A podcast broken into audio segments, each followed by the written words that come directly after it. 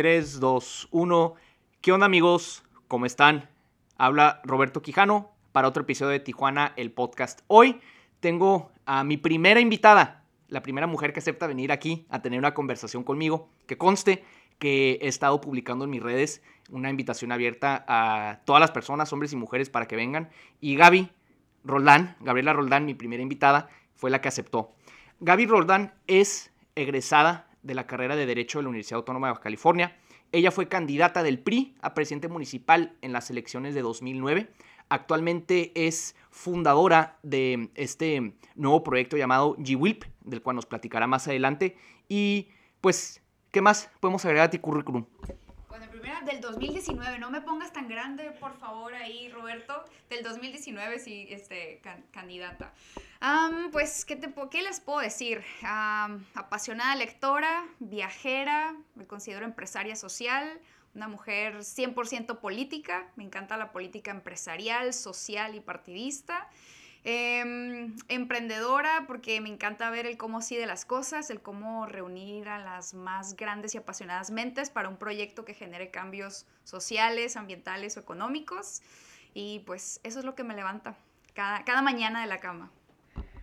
A ver, platícanos un poco. Me gusta ese concepto que tú hablas, emprendimiento social. Ese yo me acuerdo, eh, bueno, nada más para comentarles, Gaby fue uno de los que presentó mi libro el mayo pasado.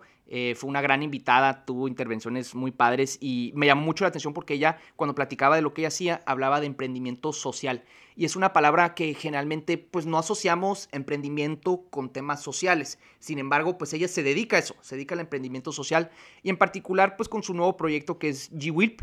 Entonces me gustaría que nos platicaras primero qué significa esa palabra y en qué consiste este proyecto. Perfecto. Sí, pues es una idea de negocio que surgió en el 2016, diciembre. Hoy ya es una consultoría, es una empresa. De hecho, formamos ahí parte del, de Coparmex Tijuana, orgullosamente ahí de la Comisión de Jóvenes Empresarios de la ciudad. Y bueno, GWILP significa fuerza en Quiligua y dije, tiene que llevar algo de nuestra región. Y precisamente la comunidad Quiligua, pues está acá al sur de la península eh, por allá en el Valle de San Quintín.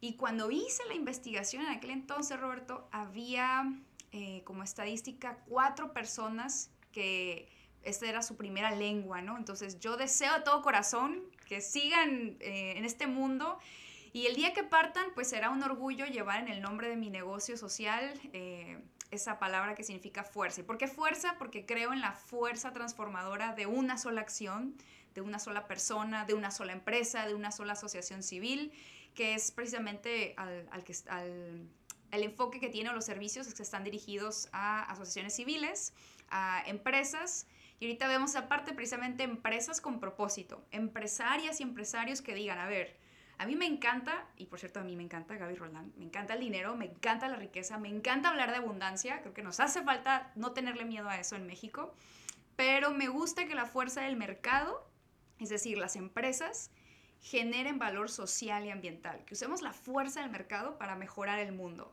Entonces, un empresario una empresaria social eh, es aquella persona que un día se levanta y dice, aquí hay un problema en mi ciudad de, no sé, contaminación, un tema en educación, algún tema social o ambiental y dice, quiero hacer algo. Pero tal vez la vía de una asociación civil no es lo mío, porque yo sí quiero generar también riqueza económica quiero tener esta parte de la rentabilidad, mis utilidades, etc. Entonces existen estos, nuevos modelos que se llaman empresas sociales, que son empresas que nacen para resolver un problema social y o ambiental en la comunidad. Es diferente a una empresa con responsabilidad social empresarial, pero luego me invitas a otro podcast para hablarles específicamente de esos temas, pero básicamente esa sería la diferencia. Si tú ves un problema allá afuera, ahorita no tienes una empresa, pero ves un problema, quieres solucionarlo y quieres implementar un modelo de negocio eh, para solucionarlo, entonces serías una empresaria o un empresario social. Mucho que desempacar aquí. Me gustaría primero comenzar con el tema de el miedo a hablar de, lo, de la abundancia. Ese es un tema que a mí me inquieta mucho. Eh, vivimos en una región fronteriza, entonces tenemos contacto con la filosofía de trabajo de Estados Unidos y pues allá sí el tema de la abundancia, de la riqueza, de los negocios, es un tema, no es un tabú como aquí. aquí hablar de que quiere ser rico, que quiere ser eh, una persona con abundancia y demás, es casi visto eh, o es mal visto, ¿no? Pero me gusta tu aproximación a este tema porque tú no nada más lo banalizas y es nada más como, ah, hacer dinero por hacer dinero, sino que combinas dos cosas. Combinas el, pues obviamente el generar riqueza, el generar prosperidad, pero que a su vez tenga un, un enfoque social. Entonces, tú mencionabas ahí varios temas, por ejemplo, el ambiental. El ambiental, pues realmente, em, hasta hace poco era un tema que nos importaba, em, sobre todo en un contexto de que, pues, no generaba tanta riqueza. Hoy como vemos que el tema del cambio climático, el calentamiento global, la escasez de agua, pues son temas cada vez más recurrentes en nuestro día a día, pues ahora sí ya estamos enfocando nuestras baterías a estos temas. Y eso me gusta mucho porque, sobre todo en, políticas públicas y, en el sector privado, pues habla mucho de usar mecanismos de mercado para resolver problemas eh, de carácter político y social. Entonces, me imagino que por ahí va eh, tu, filosofía. No sé si podrías ahondar un poquito más en esto. Pues miren, primero déjenme darles un background ahí. Eh, no, no vengo de una familia empresarial. En, mi casa, su casa nunca se ha hablado a la fecha de estos temas realmente generar riqueza. Digo, no porque, mm, bueno, ¿por qué? Porque se vienen arrastrando creencias. Eh, llévense esta frase, lo que creen es lo que crean. Y si ustedes solo creen en crisis, en pobreza, en problemas, 100% eso es lo que van a atraer, a generar y a crear. Entonces en, casa em, no, no era y no es, la verdad, es un tema que, que remo contracorriente y me encanta ser la oveja negra, negra, de la familia, me fascina, porque eso también va a generar prosperidad para mi entorno y para mi familia. Entonces eh, veo que nos mm, traemos incluso de las películas de la supuesta y marcada época de oro de México. Ustedes recordarán que hay películas de nosotros los pobres y ustedes los ricos y desde ese entonces te hablaban de que, pues, mejor pobre pero honrado, ¿no? Como si ser rico fuera lo contrario. Entonces venimos arrastrando temas como, no, es que a mayor dinero, mayor problemas, cuando no, mayores oportunidades y mayor oportunidad de realización en muchos temas. Entonces es un largo y profundo tema que incluso creo que nos podríamos ir hasta el tema de la conquista, si quisiéramos llegar así como de muy raíz a los temas en México, en Latinoamérica en general. Pero miren, cuando yo hablo con asociaciones civiles, por ejemplo, también les comparto esto. No podemos estar solo hablando de eh, de algún cuentagotas que alguien nos quiera donar o de alguna política pública o una, un presupuesto etiquetado para asociaciones civiles para sobrevivir una gran causa que pudiera ser salvar niños o a mujeres, etc. No, no, tenemos que perderle el miedo, incluso como asociación civil, a generar dinero. Tenemos que estar en, en sincronía o en sintonía con estos temas y para eso están los modelos de negocio social. Por otro lado, eh, si, si eres un político o una mujer en la política, eh, necesitamos dejar de hablar del asistencialismo y de dar aspirinas y necesitamos hablar con las personas también de frente y directo que necesitamos cambiar creencias, o sea, creer que nos merecemos calidad de vida, progreso. Y esto que, que hablas del tema de la frontera y que particularmente en el, en el norte de aquí, de, de, nuestro continente, pues hay mucho el, el capitalismo o el consumo desmedido, ¿no? Que no es lo mismo y no tiene nada que ver a cuando alguien habla de abundancia, porque hay una frase que lo resumo y es calidad de vida. Y calidad de vida y abundancia no tiene que ser eh, necesariamente todo el tema de lujos, que si tú los quieres, adelante, ¿no? Tenemos que perderle miedo a que, pues decir lo que nos gusta y, si nos gustan los lujos, qué bien, y si nos gusta algo eh, más, no sé, orgánico, dirían con estos nuevos lenguajes, pues perfecto, pero para cerrar esta parte, diría que necesitamos una mente abierta a generar riqueza, a la libre empresa, con ética, con valores, con una visión tan, tan, tan grande que creamos que con ello realmente podemos eh, resolver grandes problemas. Porque en verdad hay empresas, por ejemplo, EcoAlf, que quien me pueda escuchar sabe que lo repito el número de veces. Eh, chequen esa empresa, es una empresa española de la industria textil y de la moda. Y EcoAlf es un vivo ejemplo de cómo se combina una gran causa, un gran propósito ambiental con los negocios. Eh, y bueno, hay varios ejemplos en Argentina, hasta Shinka, etc. Entonces, pero vamos cambiando de creencias. Me, encanta eso y mira, eh, aquí fui tomando notas y estoy intentando deconstruirte. Estoy intentando ver quién es, qué, cuáles son los valores, cuál es la filosofía detrás de Gaby Roldán. Y me gusta mucho lo que estoy escuchando, por una razón. Vivimos en un país donde, o en una generación, en el país o en el mundo, no lo sé, donde jugarle a la víctima es una manera de avanzar tus intereses. En vez de aceptar tus circunstancias y hacer los cambios necesarios para salir de esas circunstancias. Efectivamente, no, el, pobre no es pobre porque quiere, eh, eso es una realidad, pero sí podemos tener una conversación de cómo pues nosotros podemos asumir responsabilidad individual por cada una de nuestras vidas. Cada quien heredó o llegó a este mundo con ciertas circunstancias y se puede hacer algo al respecto. Tú puedes tomar todos los días la decisión de tomar, em, de, de tomar acción decidida por mejorar tu situación de vida, tu condición de vida, y parece ser que tener esta conversación es incómoda. Preferimos jugar a la víctima, recibir apoyo del gobierno, de programas sociales, en vez de asumir una responsabilidad individual. Entonces, a mí me llama la atención porque esta no es la ideología o la filosofía predominante en nuestro país. Esto yo lo veo con, en, en otros círculos, en otros lugares. Entonces, me gustaría que nos platicaras un poco cómo tú te iniciaste en estos caminos de la responsabilidad individual, lo podríamos decir. Sí, con gusto.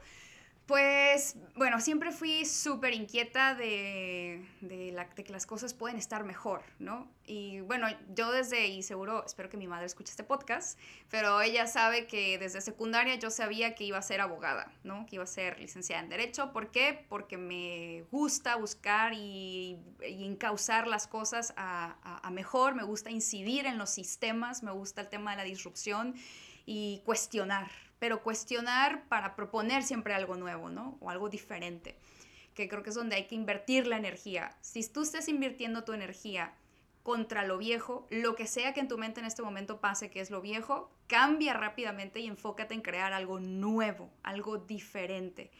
Em, y un parteaguas en mi vida fue en el 2018. Estaba todavía en la universidad, me gradué en el 2010, hace ya casi 12 años.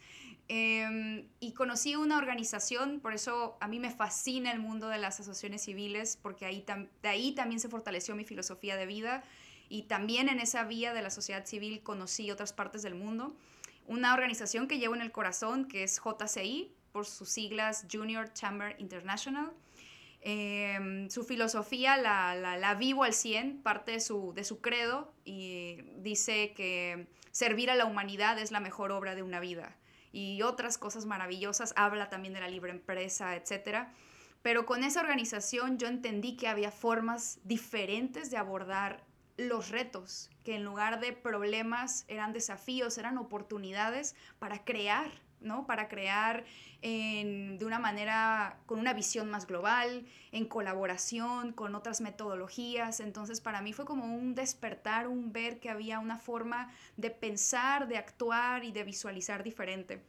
Eh, esta, con esta organización pues empiezo a, asumir responsabilidades y participaciones y bueno, eso me llevó a, países como Panamá, como eh, Bolivia, eh, estuve en las Naciones Unidas, eh, también en Nueva York, estuve en Países Bajos, etc. Mm, y, ahí absorbí como esponjita, ¿no? Era, era una esponja absorbiendo, absorbiendo, maravillándome del cómo sí de las cosas. Y cada vez que regresaba aquí a mi casa, Tijuana, era cómo puedo implementar esto, cómo, cómo en la parte política, en la parte de sociedad civil. Y así es como empecé en el camino de la responsabilidad individual, pero social, desde la sociedad civil. Y después esta inquietud, em, pues vi un área de oportunidad porque hay necesidad en la parte política. Y pues como saben, eh, y Roberto, aquí amigo, pues incursioné, ¿no? Em, eh, casi o por poco más de seis años en, en, el partido político, en el PRI. Este, ya no, ya, ya no, ya no formo parte, presenté mi renuncia a principios de este año. Pero es otra, otra de, de esas casas eh, de mi vida que, que, llevo en el corazón, como muchas otras instituciones que, que, siempre absorbo lo mejor, pero también doy, doy lo mejor en su momento. Y ahí vi que también la innovación social, que es otro de los temas, y en realidad es mi tema de temas, o mi columna vertebral, la innovación social, y veo que hay una oportunidad de pensar también diferente en, en la política, pero cuando decimos pensar diferente, o sea, no, no, no, no lo piensen solo desde otra caja, es desde muchas otras grandes cajas y no solo viendo el bosque, viendo el universo entero, ¿no? De qué más se puede hacer. Y luego veo esto mismo en el sector empresarial, ¿no? Que ahora son estos modelos eh, de los que hablábamos que generan valor social y ambiental. Y todo esto creo que lo podemos aterrizar en una cosa, y de lo que mencionabas, Roberto, de, de, cómo, de asumir una responsabilidad individual, el propósito. Creo que no creo, estoy súper recontra segura y convencida porque lo he vivido y lo vivo. Tener un propósito de vida te cambia, te cambia la vida, económicamente hablando, emocional, física, espiritual y mentalmente hablando, tener un propósito. Porque precisamente a partir de ese propósito dejamos de ser ovejas y no aceptamos menos que ser leones y que ser eh, arquitectos de nuestro destino y ser realmente, pues, capitán de nuestra alma, ¿no? Eh, porque tenemos un propósito claro, porque sabemos por qué nos vamos a levantar todos los días, para qué nos vamos a levantar todos los días, y se te van a presentar en el número de obstáculos, un día vas a llorar porque he llorado, he pataleado yo solita, he abrazado a mi perrita de cuatro patas, ahí mi amor de cuatro patitas que se llama Lizzie, he estado perdida en muchas ocasiones, de repente siento que perdí mi propósito hasta de vida y otras he padecido ataques de ansiedad y creo que hay muchas cosas que muchas personas padecen allá afuera, pero no todos nos asumimos al espejo diciéndolo. Pero pese a eso, lo que me levanta y me levanta y me vuelve a levantar es tener un propósito de vida tener un propósito sin duda es fundamental. Ahora sí que te pone un destino hacia todo em, lo que tú estás haciendo. Y a veces uno se da cuenta que lo importante no es quizá el destino, sino en el proceso te vas formando, en el proceso tú te vas dando cuenta realmente qué es lo que quieres. En el, eh, como dicen, em, se, pues eres lo que haces, te vas formando haciendo. Entonces, en este caso, yo concuerdo totalmente el que tengamos un propósito, pero que este propósito sea flexible, porque nuestras prioridades van cambiando a lo largo de la vida, quizá lo que queremos en un momento pues sea diferente en otro, pero aquí el denominador común es tomar acción. Y yo veo en ti una persona que toma acción agresiva todos los días, eh, abogada, eh, viajera, lectora, candidata, eh, emprendedora social, y eso es sumamente importante, porque luego muchas veces pues podemos tener un propósito, pero si no se toma acción y no se toman las medidas para encaminarte hacia eso, pues no vamos hacia ningún lado. Preferimos quedarnos en el mundo de lo esotérico, de las ideas y demás, pero me gusta este hecho que tú estás tomando acción, porque esto habla de una persona proactiva, con energías, motivada, y pues qué mejor, ojalá muchas más personas fueran como tú. Em, me gustaría, mencionaste ya el tema de tu candidatura, y esto quizás se conecta con todo esto en el sentido de que un, algo en, un denominador común de todo lo que tú estás diciendo es, tú estás en el ruedo, tú estás allá afuera, en la arena, eres como una gladiadora que se están aventando leones y otros gladiadores, y yo respeto mucho eso. ¿Por qué? Porque muchas personas critican desde las gradas. Dicen, ah, mira, se, se eh, ¿cómo se llama? Se postuló y, y, no ganó y no sé qué. Pero es como cuando yo veo una pelea de box, una pelea de UFC. Yo respeto a los dos competidores gane o pierda el que sea, porque yo los veo pues como lo que son, son, son guerreros, son gladiadores, son peleadores que están ahí adentro. Entonces, platícanos un poco acerca de esto, porque pues no es algo tan común que alguien a sus... ¿Cuántos años tenías cuando... Por cumplir 30. Bueno, por cumplir 30. Ah, ¿Cuántas personas antes de sus 30 se postulan para ser eh, presidente municipal? Entonces, me gustaría eh, que nos platicaras un poco acerca de esta experiencia y detrás de esta experiencia, pues, ¿qué motivación te llevó a hacer todas este, estas cosas? Ya, pues bien, creo que es importante comenzar por decirles que no todos los días me levanto así súper motivada y no todos los días soy así como, yes, soy Wonder Woman y la verdad es que no todos los días me hablo frente al espejo, literal, literal lo hago. Em, antes de levantarme, antes de poner el primer pie fuera de la cama, eh, decreto mi día, lo visualizo. Aprendí a controlar mi mente porque controlando tu mente controlas tus emociones. Y si controlas tus emociones, controlas tus acciones. Y si controlas tus acciones, controlas tus resultados. Pero justo esto que les estoy contando ahorita no lo tenía así de claro. Es más, creo que no lo tenía así para nada definido cuando fui candidata. Eh, no estoy diciendo que los resultados hubieran sido diferentes, pero sí mi experiencia y mi proceso hubiera sido diferente al, tener esta conciencia y por eso se los comparto de la importancia que es. Pero aún así disfruté mucho aquel, aquel, aquel reto. Eh, no lo titubeé, eh, a lo mucho un par de horas para tomar la decisión y fue un par de horas solo para consultar eh, con un par de personitas que son mis padres y casi casi específicamente mi mamá. Y nunca se me va a olvidar que estábamos en, en la sala, no, era en la cocina, estábamos en la cocina y mi mamá simplemente se, se limitó a decirme, es lo que te gusta, Gaby, hazlo. Y para mí bastó eso para levantar el teléfono y, decir, estoy frente al cañón, ¿no? Entonces, eh, pero lo hice también porque en este tema de visualizar, eso sí lo hago, no sé, desde hace muchísimo tiempo, me visualizaba diciendo y haciendo cosas diferentes dentro de la arena política y particularmente dentro de un partido que en el exceso de la institucionalidad eh, pues cometía arrebatos de complicidad de muchas cosas que no llevaban y no llevan a ningún puerto, a ninguna ciudad eh, al progreso.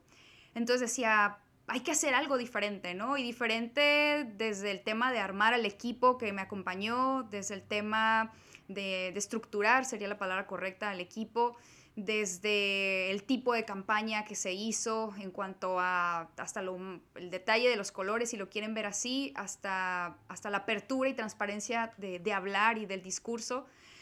Y la oportunidad de decir lo que para muchos suele ser políticamente incorrecto. Yo creo que lo más incorrecto es ser políticamente correcto. Entonces, eh, no necesitamos eso. Creo que debe de ser un tema de, la transparencia y del cómo eres, porque tienes que dejar que las personas vean el cómo piensas. Porque el cómo piensas es como, el como lo que vas a actuar, ¿no? Y era algo que, que hacíamos mucho énfasis.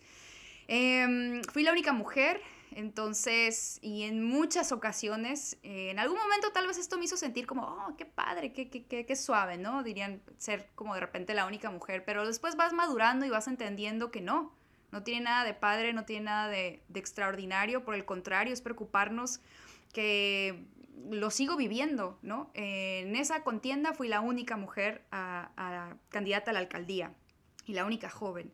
En el sector empresarial sigo estando en reuniones donde hay tomadores de decisiones de este sector y sigo siendo en muchas ocasiones la única mujer. Y eso, lejos de hablar de una servidora, hablo de la importancia que tenemos que tener las mujeres para con nuestra propia participación y nadie, ninguna ley, ni ninguna reforma en el Congreso, ni, nadie de Naciones Unidas, absolutamente nadie va a venir a ponernos eh, en el mapa como nosotras mismas y como realmente en donde está la responsabilidad es en nosotros.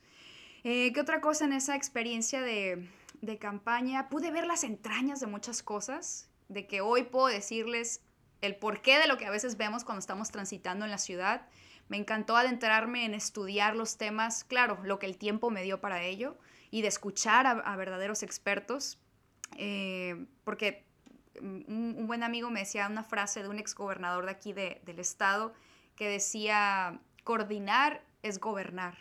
Entonces en mi mente estaba esa frase de que no tengo que ser todóloga, no tengo que ser la super experta, pero hay algo que sí quiero y, tengo, sea o no candidata, pero en ese momento lo, lo asumí así, visión. Una visión tan grande, tan grande, que me gusta que haga reír a los de alrededor, porque si no los hace reír, mi visión no es tan grande y mi sueño no es lo suficientemente grande y lo suficientemente importante como para transformar algo. Entonces, una gran visión, una gran causa reúne a las grandes mentes y a los mejores. Entonces, esa era como la, la visión con la que, la que caminé. Y fue un reto este, el, cómo asumir cuando ibas escarbando las realidades. Me pegó mucho el tema de seguridad pública, de el, el trato indigno hacia esta institución.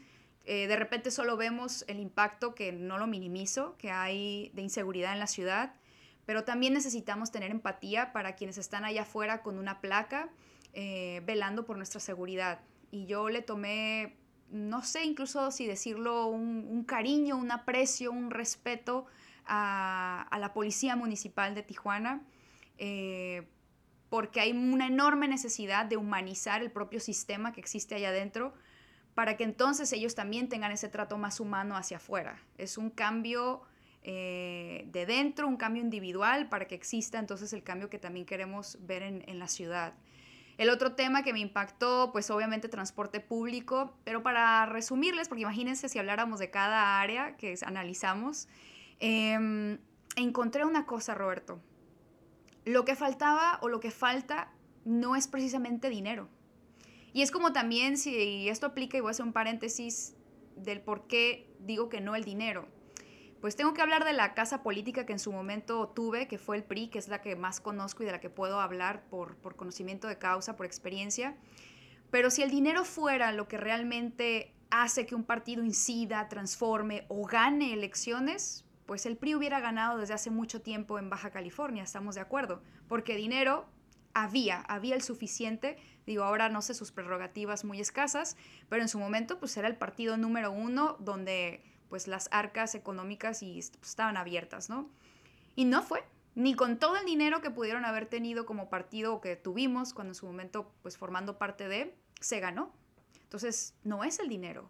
Si quieres un ejemplo en la parte empresarial, bueno, eh, ha habido proyectos, en el número de proyectos, tal vez uno muy antiguo como la creación de, de los aviones, por allá los hermanos White, Dwight, corríjanme ahí si me equivoco, y había otros que al mismo tiempo estaban creando este tema de los aviones o querían ser los primeros en estos vuelos, por ahí va la historia. Y tengo entendido que estas otras personas tenían todo el dinero del mundo, tenían así los más grandes expertos, a diferencia de los otros hermanos. Eh, y no fue el dinero y no fueron los egresados de Harvard y demás los que hicieron la gran transformación, sino aquellos que, tuvieron una gran visión, un gran propósito, un gran para qué. Entonces, te pueden traer un millón de dólares a ti como emprendedora o emprendedor y te, pueden, te lo pueden poner ahí en la mesa y te pueden decir, aquí está para tu idea de negocio. Pero si no sabes ejecutar el proyecto, si no tienes la visión de articular al equipo, etcétera, etcétera, pues tu millón se va por, por los dedos. Entonces, con esto y volviendo a la parte política, específicamente la administración pública, quiero decir con esto que lo que falta es voluntad política y una visión de ciudad y una visión de Estado.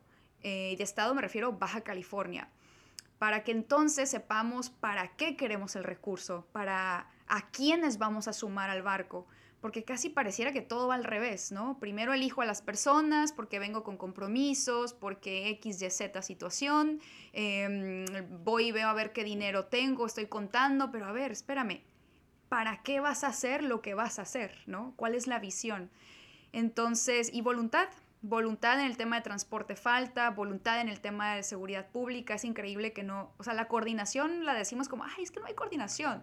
Bueno, es que no hay diálogo. Y no hay diálogo porque no hay empatía en las mesas, porque hay egos y miedos, ¿no? Que en realidad es el miedo, ¿no? El miedo a colaborar, el miedo a pensar diferente, el miedo a perder eh, votos, ¿no? Porque de repente las visiones son cortoplacistas porque no hay una visión a largo plazo y tomar decisiones eh, que en algún momento pudieran tener un costo, no de una elección, que creo que eso es tener una visión muy corta, si pensar que tomar una decisión fuerte te va a hacer perder. Por el contrario, eh, te va a fortalecer y es una oportunidad de demostrar que tienes la gran capacidad de tomar decisiones difíciles y, y sacar adelante el barco. Pero esto no es un monólogo, Roberto, no me dejes hablar tanto porque yo hablo hasta por los codos. No, yo soy igual, yo soy igual, pero aquí la invitada eres tú. Yo nada más planteo las preguntas, doy seguimiento a la conversación, pero cuando estaba escuchando todo lo que decías, pensaba en una figura política que yo admiro mucho y seguro tú conoces también, que es Margaret Thatcher. Em, yo sé que no es santa de la devoción de muchas personas, yo la admiro porque, número uno, eh, fue una mujer sumamente valiente, que se abrió paso en el Club de Caballeros, que era en ese entonces el Parlamento Británico. Eh, jamás eh, utilizó su credencial de, no, pues yo soy mujer, quién sabe qué. Entonces ella se abrió paso porque era una persona competente, inteligente, con visión y decida. Entonces fuiste mencionando varias cosas que dije, mm, creo que me recuerda un poquito a Margaret Thatcher, por las cosas buenas, por las cosas buenas. Y presiento algo parecido contigo creo que en la media hora que llevamos platicando, tú no has eh, usado tu credencial de mujer como, como algo que te hace em, distinguirte. Tú nada más hablas de que, pues, participaste en una contienda electoral, estás en Coparmex, estás emprendiendo, pero está hablando Gaby Roldán, no está hablando una mujer que busca usar esto como una excusa para que la traten diferente, sino que tú misma estás usando tus habilidades y tus talentos, pues para, em, ahora sí que, eh, hacer, trazar tu propio camino. Porque a veces presiento que muchas personas utilizan quizá esta estas idiosincrasias que las distinguen, por ejemplo, ser mujer, ser una minoría, eh, no hablar el idioma, la raza, lo que sea. Y creo que regresamos al tema de la responsabilidad individual. Está bien, puede ser todos esos temas y obviamente tenemos que tener empatía en torno a todas estas personas por el maltrato que han tenido a lo largo de la historia, pero a su vez también está el tema de la responsabilidad individual. O sea, tú podrás ser una mujer, pero si no eres competente, pues lo siento, creo que hasta vas a llegar hasta un cierto punto. Entonces, esto me gusta mucho y me gustaría que platiques un poco más acerca de esto porque quizá es un tema no incómodo, pero que no discutimos tanto. El, el que tú decidas utilizar más tu identidad como Gaby Roldán que tu identidad como mujer o lo que sea. Entonces, no sé si nos puedas platicar un poco más de esto. Sí, pues en, en campaña, de hecho, volviendo un poquito al tema de, de la campaña de la alcaldía, pues era el tema de temas, ¿no? De que es que la edad, ¿no? Era un señalamiento constante de que no, pues muy, muy joven, cómo liderar una de las principales ciudades del país. Y pues mi pregunta era, ¿y, y como por qué no? ¿No? Eh, que está más que visto, dejamos la palabra comprobado, más que visto a la simple, simple vista, que puede haber N número de edad en XY personas con XY supuestas credenciales de larga trayectoria política y en la administración pública, y ahí son los resultados negativos, ¿no? Entonces, no, no, no es una fórmula. Y yo lo que mencionaba una y otra vez en las entrevistas o en los debates es, aquí es un tema de capacidad, no es un tema de género y no es un tema de edad, ni, ni conmigo ni para con nadie del equipo, ¿no? Es capacidad. Y mm, suena fácil decirlo, pero es, es un tema y, hablando en este específicamente para las mujeres, y si nos escuchan en este momento, es un tema de voltear a ver hacia adentro de nosotras. Hay demasiado ruido, demasiado ruido. Hay agendas políticas, económicas y sociales globales que de repente ahí nos llevan, ¿no? O nos quieren llevar más bien a hombres en algún momento, a mujeres ahorita en esta época. Y cuando volteamos a ver dentro de nosotras, ¿no? Eh, buscamos que unas, que aquí, bueno, eh, respeto mucho quienes estemos a favor o quienes estemos en contra, pero buscamos que una forma de hablar o de escribir nos empodere, ¿no? Cuando, espérame, dentro de ti está el poder, ¿no? Buscamos que una ley, que no estoy diciendo que no se hagan, ¿ok? Pero o esperamos que una ley nos empodere o nos dé un espacio en la mesa. No, no, a ver, aquí nadie, ni una ley, ni ninguna otra persona, ni ninguna institución a ti mujer viene a empoderarte. ¿Por qué? Porque tu poder ya lo tienes. Tu poder ya está adentro, siempre ha estado. Lo que hay es demasiado ruido, imposiciones, agendas, discursos a tu alrededor que te distraen de eso. Pero en el momento que conectas contigo misma, no necesitas la validación de nada ni de nadie para decir, yo soy la dueña, la dueña de mi destino y capitán aquí de mi alma, como les decía, ¿no? Em, y, de todos modos soy súper empática, me considero por supuesto feminista, eh, pro el tema de la mujer en todos los absolutos espacios y en las tomas de decisiones de todo lo que tenga que ver con su cuerpo. Eh, lo único es que no nos perdamos en agendas ajenas a, nuestro ser, ¿no? Y, em, y que no le tengamos miedo a, lo que somos. Por ejemplo, de repente algo muy, muy específico. A mí hoy, últimamente, y últimamente, bueno, tal vez un año, eh, yo hablo duro y claro de amor. Amor en las finanzas y amor en la política. Y ¿Por qué? Porque de repente pareciera que es una palabra débil para ojos u oídos de, quienes han dominado el mundo bancario, financiero, político. Y minimizan estas cualidades o el tema de la sensibilidad. Pues yo quiero decirte, hombre o mujer que me escuches allá afuera, que el amor y la sensibilidad es una gran fortaleza. De hecho, me atrevería a decirte que si esas dos son valores o virtudes tuyas, te pares con una firmeza así, pero con aplomo frente a quien sea y cuando sea, y decir que orgullosamente eres una persona con amor, amorosa, y que cree en el amor, en la política, en la administración pública, en las finanzas, y que eres súper sensible. ¿Y sabes por qué? Porque eso te da la empatía necesaria para tomar decisiones importantes poniendo al centro a las personas y al medio ambiente. ¿no? Porque tienes esa sensibilidad para entender, para escuchar, para sentir. Entonces, em, y si en algún momento alguien asocia esos valores o esos, esos temas con las mujeres, pues agarrémoslo con todas las fuerzas y no lo veamos como, como algo malo, como algo que, que es débil. Al contrario, creo que hoy esas son dos fuerzas titánicas para un mundo que, que convulsiona en muchos aspectos. Em, y por último, ¿qué les podría decir? Pues nada, aquí nunca se es demasiado joven ni demasiado viejo o vieja.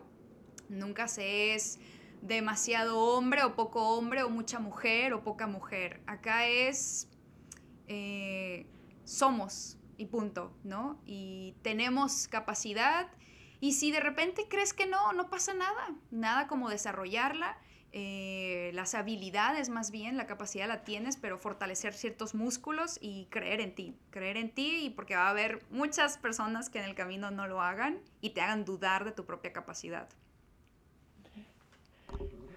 Mucho que desempacar de nueva cuenta y me gustaría comenzar con el tema de... Creo que ofreces una perspectiva muy fresca em, en torno al tema del, del género, de las minorías y demás te voy a ser honesto, a mí a veces me, marea un poco el tema, sobre todo digo, yo estoy muy conectado en el mundo de Twitter y demás, que yo veo que se están peleando todo el tiempo los que están a favor o en contra del lenguaje inclusivo, que si les amigues, que si las X's y demás. Y la verdad, pues yo, o sea, también digo, me gusta tomar posturas porque luego creo que los tibios, eh, eh, pues bueno, yo la verdad que no estoy a favor de esas cosas. ¿Por qué? Porque no creo que ofrezca una solución, creo que es una solución de forma, no es una solución de fondo. Sí, que en Oaxaca se aprobó una ley de quién sabe qué, bla, bla, bla, sí, pero están vendiendo niñas, están vendiendo niñas como esclavas. Entonces, ¿de qué me sirve usar el lenguaje incluyente si están vendiendo niñas? Entonces, yo soy mucho más de, efectivamente, eh, esa brecha de desigualdad que existe entre hombres y mujeres, pues atenderla de una manera material, eh, a través de, políticas, fomentando la percepción de la mujer, no sé. Eh, ahora sí que es un tema que requiere de mucha creatividad, pero a mí me da mucha tranquilidad el que tú ofreces, el que tú eh, pues estás consciente de ello y ofreces una perspectiva diferente sobre, pues tienes que ser empático, tienes que tomar acción, tienes que pues usar todo este tipo de medidas, porque de lo contrario, pues estamos cayendo nada más en esta dinámica donde les estamos dando atole con el dedo donde sí, mira, pues ya aprobamos todas estas leyes, que les amigues, que quién sabe qué. Sí, pero la mujer, eh, los feminicidios siguen altísimos, eh, la violencia contra la mujer ahí sigue. Entonces, eso se me hace un tema sumamente importante. Y creo que tú eres un claro ejemplo de una mujer que se abrió paso en clubes de caballeros, porque eso es en lo que tú estás involucrada. Coparmex es un club de caballeros, el PRI es un club de caballeros, la abogacía, ni se diga, porque yo soy abogado también, entonces soy consciente de ello. Entonces, a mí me llama mucho la atención esto, porque tú te estás abriendo paso sin necesariamente utilizar tu carta de mujer. Entonces, a mí me gusta mucho esto y me gustaría que le mandaras un mensaje a las mujeres en este sentido, el, qué maneras o tú qué le recomiendas a la mujer o a la joven eh, que nos está escuchando respecto a este tema.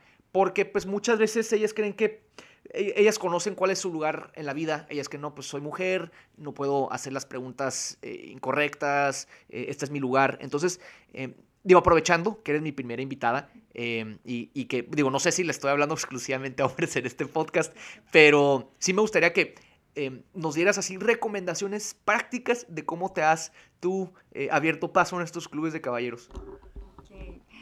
Bueno, quiero hablarles de lo reciente que he aprendido, porque tuve que enfrentar a, mis demonios más internos. Eh, viví una etapa, yo no supe, no lo había reconocido como tal, no por negación, sino no me había dado el tiempo de, de, ah, analizarme y de saber que viví un periodo de, de depresión, ¿no? Y, y dentro de este periodo de depresión fue como esta duda y esta pérdida de para dónde voy, del propósito de vida, que, bueno, yo ya había en el 2018 tenido una contienda electoral como candidata a diputada federal suplente, que pues perdimos, y luego 2019, luego, luego el siguiente año, otra contienda. En ese inter yo dejé por completo mi consultoría, se vino abajo porque pues está bien que le queramos ser Wonder Woman, pero no lo somos como para multiplicarnos y clonarnos. Entonces pues me enfocaba en el proyecto político y, y se vino abajo pues en ese momento mi, mi negocio que apenas e, estaba como emprendimiento. Entonces fue una mezcla de muchas cosas. Este, por supuesto entran los temas personales, eh, que si en su momento un tema de pareja, que si en su momento un tema de la familia. Entonces juegan muchas cosas en tu entorno y cómo en aquel momento lo, lo sobrepuse o, o avancé teniendo esa visión de lo que quería. En su momento solo era eso y ahorita les cuento después qué que, más agregué al, a esa cajita de herramientas ¿no? de fortaleza. Pero en su momento era más que nada este tema de la visión, ¿no? De... Em, nada, la casa de mis padres, que ahorita, pues gracias a Dios, ellos continúan en, en, la misma colonia y demás, es una calle que al día de hoy sigue sin pavimentarse. Eh, crecí en un entorno donde, pues no un tema, no voy a hablar que un tema, una pobreza extrema, por supuesto que no, pero sí con ciertas o muchas limitantes, de, de cierta forma. Eh, pues calles sin pavimentar, alumbrado público a veces sí, a veces no. Eh, recuerdo de niña, ahorita les digo por qué les estoy contando esto y sobre todo a ustedes, mujeres que puedan estarnos escuchando. Eh, de infancia y bueno, también parte de, de, niñez y un poco de juventud, pues con esto quiero pintarte el escenario, ¿no? O, la, o la, imagen. Eh, mi familia, pues era de que de niña me bañaban a jicarazos porque no había regadera, entonces, eh, pues era como en una cubetita donde cupiéramos, bueno, cupiera yo desde pequeña. Y más grande, conforme fui creciendo, este, pues para mí no era un tema normal o no existía un baño dentro de la casa. Este, era bañarnos afuera, ya en un baño con regadera, por fortuna, pero finalmente fuera de la casa.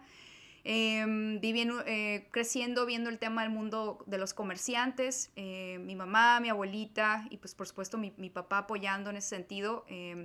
Eh, en el mercado sobre ruedas, es los sábados sobre todo. Al día de hoy mis papás siguen poniendo el, el puesto los sábados. Entonces, ¿por qué te digo esto? Porque sí he tenido esos momentos de adversidad, creo que desde pequeña y con la ayuda de mis padres, pues obviamente superamos muchas cosas.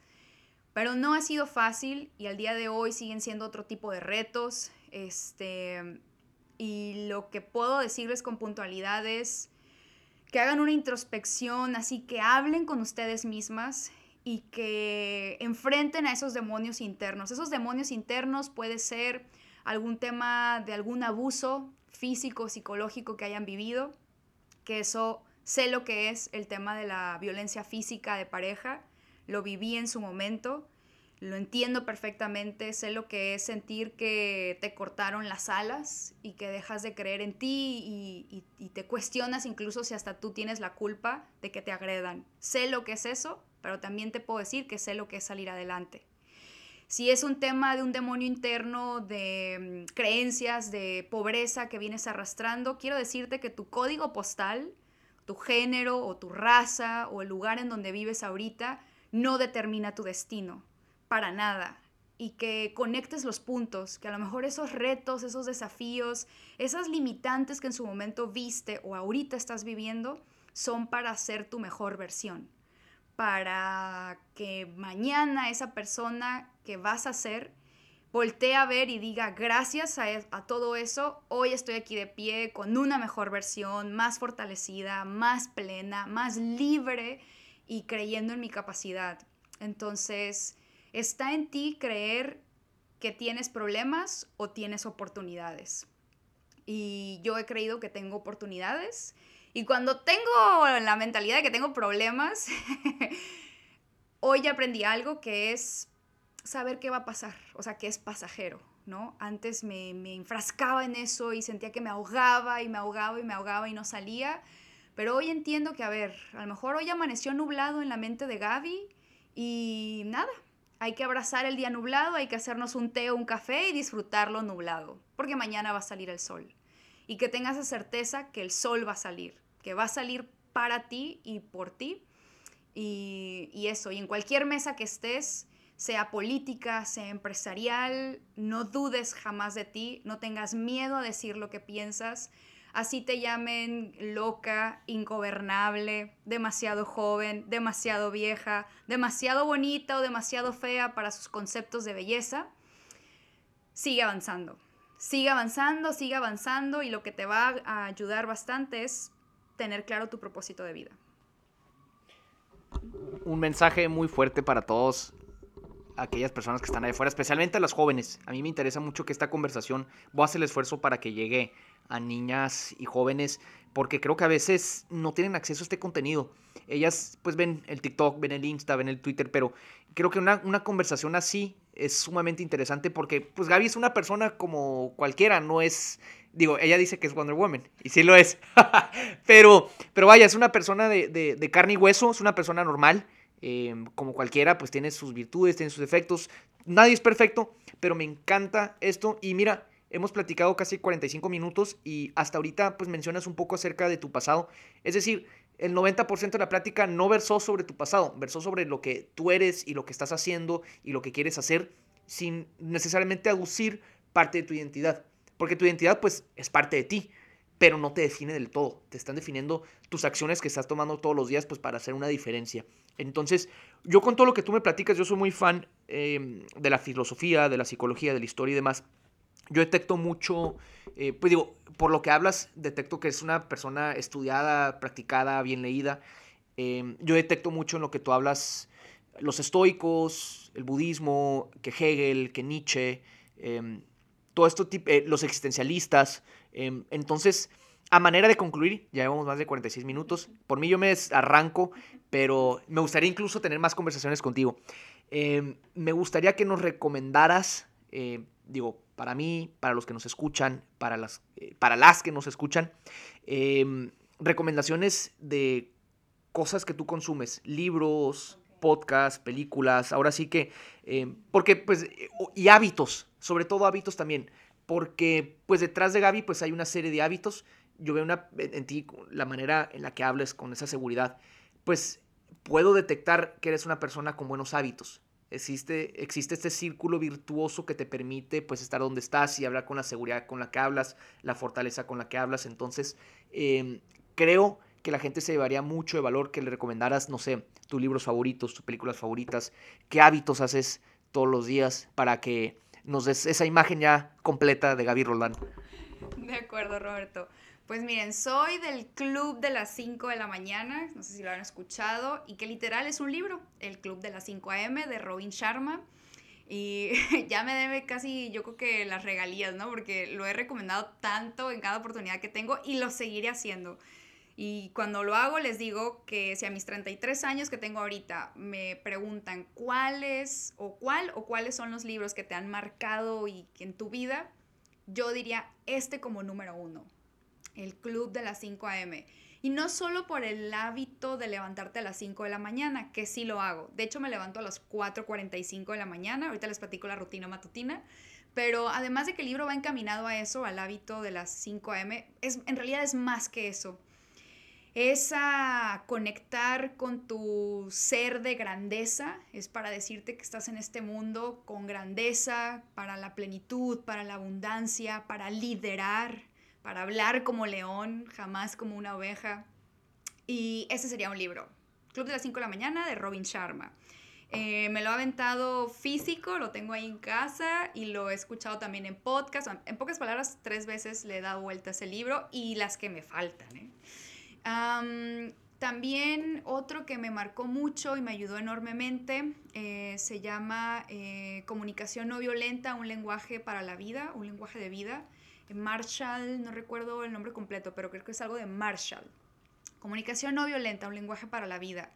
Este está buenísimo para tomar el té con tus demonios, como les decía, de hacer un análisis del porqué de lo que piensas ahorita, ¿no? Te ayuda a decir, a ver, ¿por qué creo lo que creo? Y te hace ver que conectes con temas de tu niñez, de tu, de tu vida, de tu familia, etcétera, para que entiendas por qué crees lo que crees ahorita y cómo cambiar lo que tienes que cambiar. Pero también te dice cómo, cómo, cómo te hace reflexionar de cómo existe una forma de comunicarnos que, que no es sana, aunque aparentemente creemos que a veces hablamos con gran respeto y cordialidad y educación, pero la forma en la que el libro te plantea de hablar y de comunicarnos es de conectar con los sentimientos. Eh, y algo que les puedo decir como de resumen de este libro es, en cualquier conversación que estén, sobre todo en las difíciles, no escuchen las palabras, escuchen los sentimientos. Hagan de cuenta que le dan off, off, off, off y bajan el volumen de lo que la persona de enfrente te está gritando, te está diciendo, te está criticando y conecta con el corazón de esa persona, con los sentimientos. Es un ejercicio fantástico y que sería grandioso que se practicara más en la política. Eh, otro libro, este, a ver cuál sería. Bueno, me encanta Andrés Oppenheimer. Si les gusta todo este tema político, social y ya con temas incluso de tecnología, que a mí me encanta el tema de las tecnologías exponenciales. Eh, yo digo que ya yo viajaré en estos eh, viajes espaciales comerciales, ya sea con Elon Musk o con este Richard Branson. Con Visos no creo, pero con los otros dos me laten más. Tienen como más causa este, una visión más grande, ¿no? Un propósito más grande. Em, entonces les recomiendo a Oppenheimer, eh, Crear o Morir, es uno de ellos, porque he leído creo que tres, sí. Eh, Sálvese quien pueda, es el otro, buenísimo. Este último eh, habla de todo el tema de la digitalización, de la automatización antes del COVID. Entonces este hombre, o sea, la recopilación que hizo de su experiencia y, y de este pues tipo periodismo de investigación, pero muy rica la lectura. Está padrísimo como si hubiera viajado en el tiempo al 2022, yo creo ya, ¿no? Les va a ayudar bastante y se llama Sálvese quien pueda porque nadie, ni abogados, ni contadores, ni doctores, ni hoteleros, ni restauranteros, ni políticos, ni nadie se salvan de la automatización y de la digitalización, de las tecnologías exponenciales. Em, ¿Qué otra? Bueno, me encanta últimamente, eh, me meto mucho en temas de finanzas, pero no de esa finanza, digo, de estrategia. Estoy buscando aquí un libro que me hizo un antes y un después de mi relación con temas de dinero, con temas, bueno, aquí vamos a, alguien diría a los temas woo woo, pero mí me encanta esta onda de la ley de atracción, de la manifestación, soy súper club fan y lo practico y además soy muy buena para manifestar. Em, este, este tema de, visualizar. déjenme rápido decirles, se llama, bueno, es que hay varios. Otro, bueno, de Tony Robbins, yo digo que, les digo que tengo coaches y muchos, bueno, varios, más bien varios coaches virtuales, porque literal compro sus cursos y me encanta tenerlos ahí eh, a manera de podcast o a manera de un webinar, etc. Entonces, Tony Robbins, se, los recomiendo mucho, hay varios libros de él. Uno que a mí me gustó mucho se llama Money Master the Game. Entonces, me encanta este tema de, que habla del dinero. Ah, ya, de Napoleon Hill. Esa está buenísimo. Hay uno que se llama Think and Grow Rich, pero el que yo más les recomiendo, que es una requete bomba de libro, para quebrarte la cabeza de creencias tan impactantes que tenemos que no nos dejan avanzar y prosperar, es el de, mm, bueno, mira, en inglés se llama, a ver, algo de The Devil, pero es de Napoleon Hill y recuerdo que es algo de The Devil, algo de una conversación con el diablo o de desafiando al diablo, algo así, disculpen ahí que no me acuerdo del nombre pero ese me lo aventé en, audio y ya lo pedí físico porque es un libro que yo lo voy a super subrayar, que lo voy a utilizar para mis cursos, para mi propia vida, de ya lo aplico. Y este libro, ya para resumir y, cerrar esta parte, es para eh, quebrarte bastante la cabeza y adentrarte del porqué de muchas creencias, sobre todo en torno a tu plenitud, a tu libertad, a tu tema de abundancia económica. Eh, está padrísimo, padrísimo, padrísimo. Así, ese es mi libro del 2021, este de Napoleon Hill. El del 2020 fue este, el que les digo de la comunicación no violenta.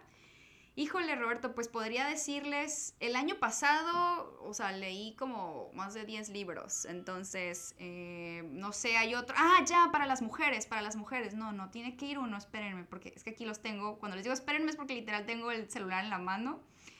Para los hombres, va uno específico para los hombres, pero que claro, para las mujeres buenísimo, obviamente yo lo leí, es de Justin Baldoni y se llama Men Enough. Desconozco si está en español. Este, pero es como esto de un hombre o hombre suficiente. Habla de las nuevas masculinidades. Está buenísimo, porque si creen que todo este tema de sistemas sociales, llámese patriarcado, por ejemplo, que solo afectan a las mujeres, estamos equivocados. Es por igual. Por igual ha sido también eh, la, la afectación también para los hombres en otras medidas y tal vez en otras dimensiones. Y ahora para las mujeres, esto es como, híjole, espero que nadie me crucifique por lo que voy a decir, pero es como la Biblia que sí debe de leer, toda mujer, así como el, es más, bueno, no, no, ya lo iba a decir así, pero luego...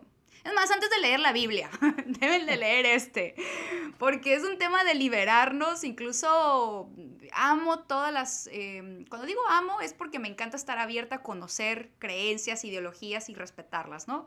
Pero también hay que reconocer que muchos temas eh, de ciertas religiones eh, pues nos han atado enormemente como, como seres humanos y muy particular a la mujer. Bueno, el libro es de Glennon Doyle, que es una súper gran, buenísima escritora. Glennon Doyle y se llama Untamed. Es un librazazo para las mujeres. Por favor, léanlo. Y nada más les voy a decir este tema de la introducción que incluso ella da habla de una chita y dice que está, es parte del libro, ¿no? Y dice que lleva a su hija al zoológico y están o van a ver como un tipo función o algún acto en el que se relaciona la chita ahí en el zoológico y su hija le dice, mira mamá, palabras más, palabras menos, ¿no? Le dice, mira mamá, este, la chita, eh, eh, pues está acostumbrada, ¿no? No, no, no, le causa ningún tema el estar aquí eh, pues encerrada. Y Glennon platica que ella se queda pensando y, y dice, bueno, tal vez las mujeres somos de repente como esa chita, ¿no? Se nos olvida que somos salvajes, que somos libres, que nacimos para ser libres. Y, pero vivimos como en una aparente jaula con todos estos sistemas, ¿no? Entonces, por eso el Untamed del nombre, este, y habla de este tema de, la libertad salvaje en el sentido de, de, tener nuestra libertad como mujeres. Y pues serían esos unos cuantos, después ahí les paso más, este, pero serían algunos. Pues ahí la tienen amigos, esta fue nuestra conversación con Gaby Roldán. Estoy seguro que va a ser la primera de muchas. Es una persona que yo creo que eh, tiene un futuro brillante por delante. Entonces me gustaría ver eh, pues esto como una cápsula de tiempo. Hoy en octubre de 2021, quizá en 2022 sea una, una persona completamente diferente, o en 5 o en 10 años, pero pues vamos a seguir con mucha atención su, su trayectoria. Entonces, pues ahí la tienen amigos, muchísimas gracias, nos vemos hasta la próxima.